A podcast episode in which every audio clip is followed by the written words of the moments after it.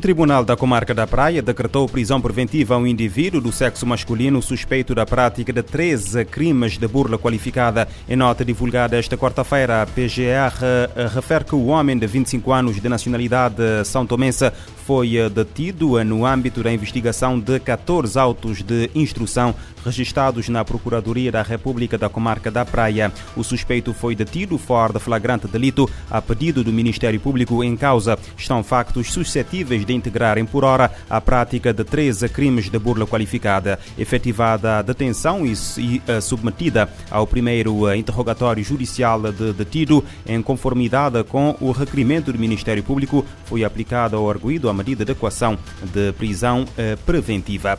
No Quênia, uma mulher de 24 anos foi acusada de esfaquear a sua filha de dois anos até a morte antes de comer o seu fígado no domingo. De acordo com a notícia divulgada pelo Daily Mail, os vizinhos que testemunharam o terrível ataque através de uma janela dizem que viram a mãe a esfaquear a filha várias vezes enquanto cantava músicas de embalar e recitava o alfabeto. De seguida, a mulher começou a comer o órgão da menina. Nesse momento, os moradores do bairro residencial rapidamente alertaram as autoridades, que posteriormente chegou à residência da suspeita e a deteve. A mulher está presa enquanto a polícia continua a investigação do assassinato.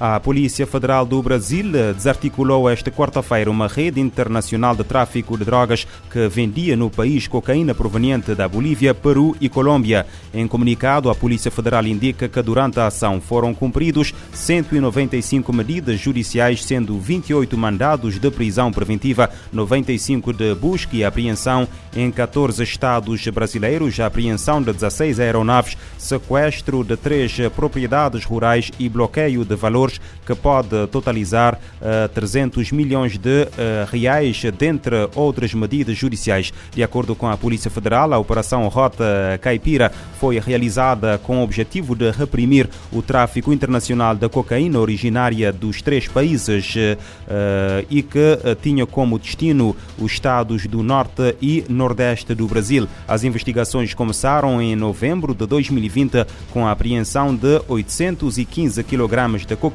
no estado do Pará, na Amazônia. As autoridades, no entanto, não descartam que a droga também tenha tido como destino países da Europa. Os detidos serão acusados de tráfico internacional de drogas, organização criminosa internacional e lavagem de dinheiro.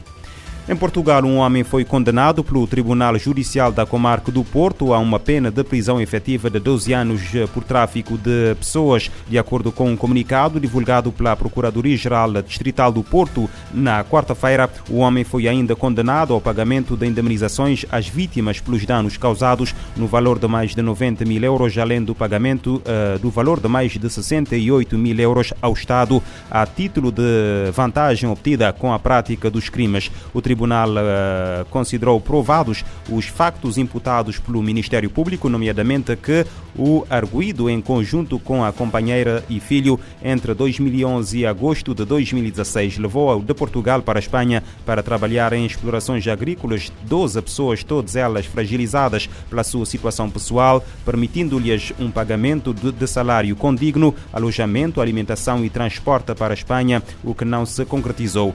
O arguído sujeitou as vítimas a condições desumanas, quer quanto ao alojamento, alimentação, excesso de carga de trabalho, restrições à movimentação, para além de agressões constantes. O julgamento dos dois coarguidos será realizado em separado por se encontrarem de eh, paradeiro incerto a data do início do julgamento.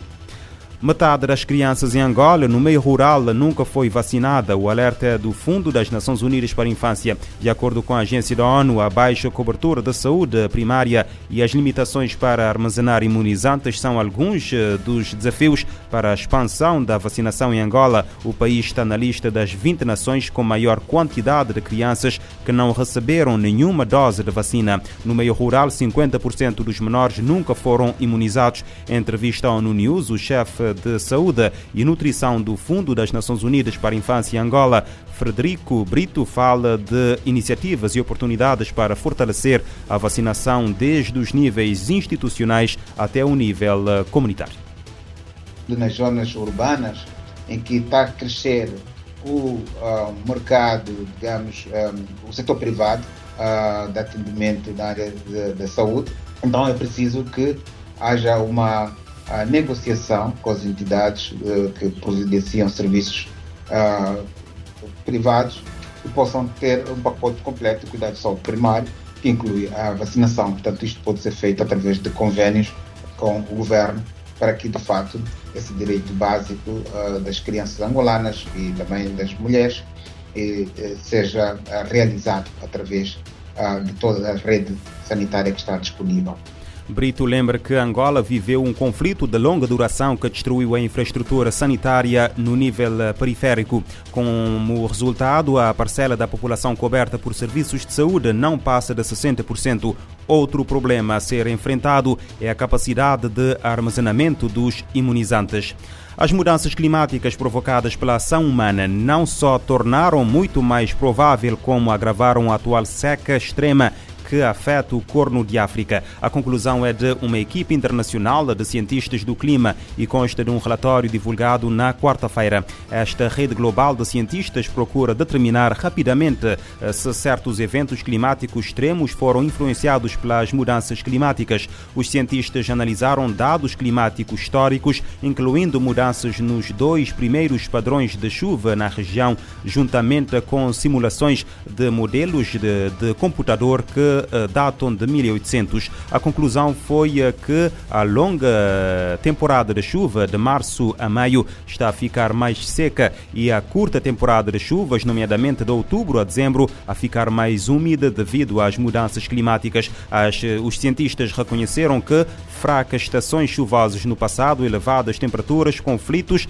a fragilidade dos Estados e a pobreza são também responsáveis pelos impactos devastadores da atual seca no corno De África. As Nações Unidas disseram que mais de 20 milhões de pessoas no Quênia, Etiópia, Somália, Uganda e Sudão do Sul foram afetadas pela seca, com mais de 2,2 milhões de deslocados na Somália e na Etiópia e graves riscos para centenas de milhares de grávidas ou lactantes.